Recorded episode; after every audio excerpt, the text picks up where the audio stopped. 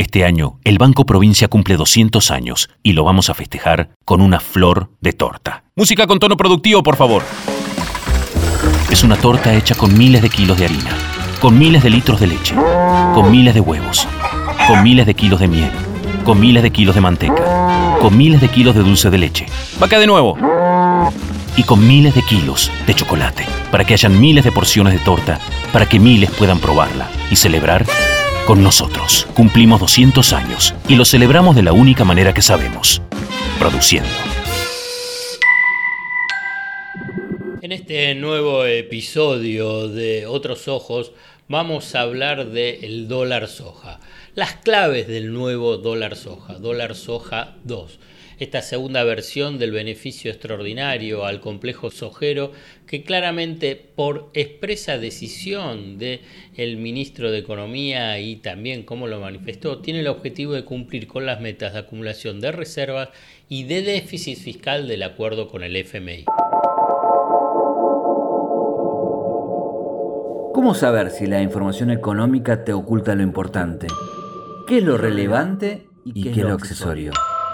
¿Qué hay debajo de una superficie en la que solo se ven dudas, miedos e incertidumbres? El desafío es entender para no confundir, descubrir para no engañar. En definitiva, mirar de otra manera lo importante de cada día, acerca de lo que sucede en el fascinante mundo de la economía política. La invitación es que te arrojes sin prejuicios a escuchar otros ojos, otros ojos puede ser que así la venda que oscurece se empiece a aflojar. La sequía está afectando la producción agraria, en especial la del trigo, y demorando la siembra de maíz y soja. Todo esto suma presión en el frente cambiario. Esto lo comento para tratar de entender por qué se dispuso a partir del lunes 28 de noviembre el dólar soja 2, que por pronto para adelantar digo que en ese primer día ya hubo una liquidación de 292 millones de dólares por parte del complejo sojero y que le permitió al Banco Central, luego de las ventas realizadas, acumular 192 millones de dólares. Dólares fundamentales para las reservas, porque la estrategia económica de Sergio Massa está clarísima es sumar dólares a las reservas para bajar la tasa de inflación a la mitad de los actuales niveles.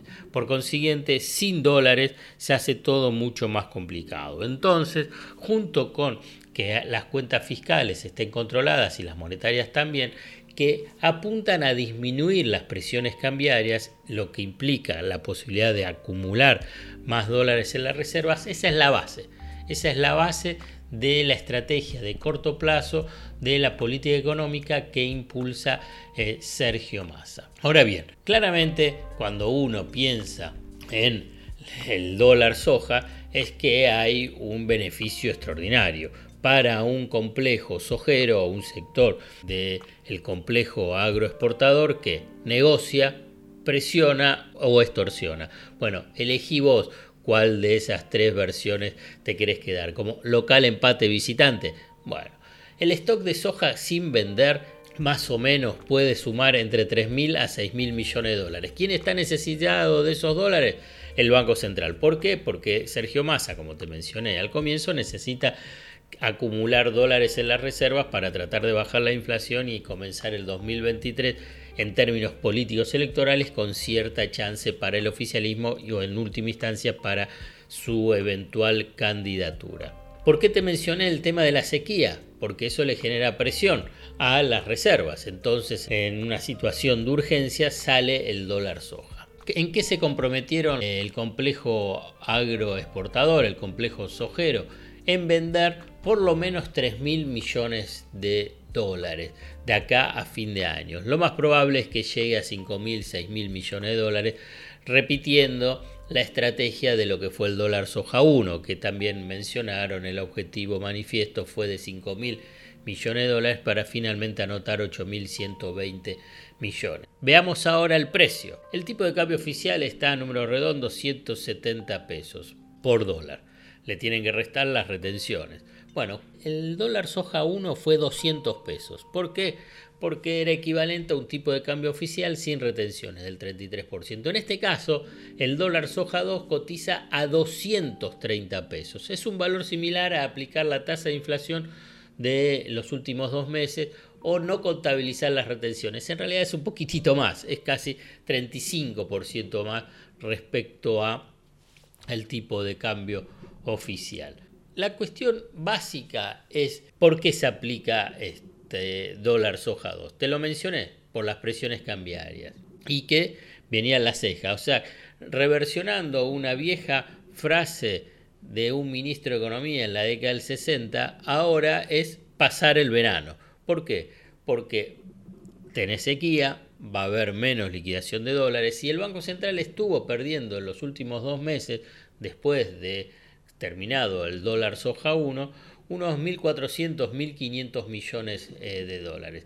Entonces, no van a alcanzar las divisas para llegar hasta la cosecha gruesa, que es en marzo, abril próximo y que comienza, comienza ahí esa liquidación.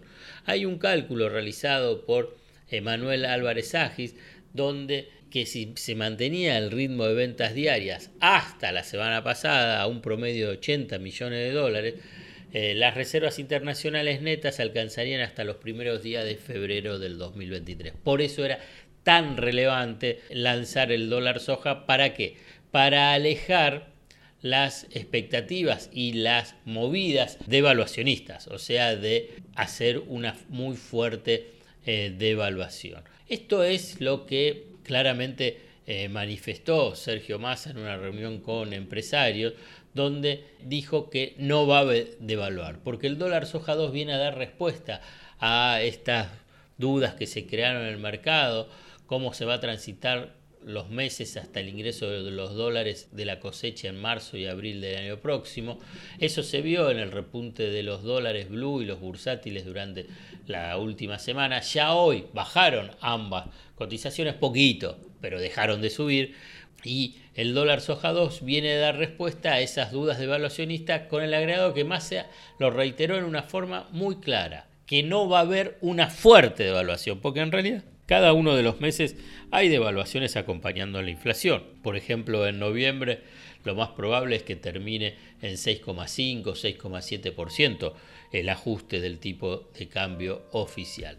O sea, claramente lo que hay en discusión hoy en la Argentina con los dueños de los dólares es cuál es el nivel del tipo de cambio. Si sabe que una fuerte devaluación genera un shock inflacionario, caída del salario real, por consiguiente incremento de la pobreza y obviamente que para el oficialismo sería cavarse la tumba de cualquier tipo de chance eh, político electoral las elecciones del año próximo. O sea que el núcleo central de la disputa política hoy en Argentina es evitar una fuerte devaluación y el dólar soja 2 viene a dar respuesta a frenar esa movida devaluacionista. Hasta acá llegamos hoy. Otros Ojos te propone escuchar algo diferente para entender algo diferente del torbellino de noticias diarias que nos atraviesa en el mundo de la economía política. Hasta el próximo episodio. Este año, el Banco Provincia cumple 200 años y lo vamos a festejar con una flor de torta. Música con tono productivo, por favor.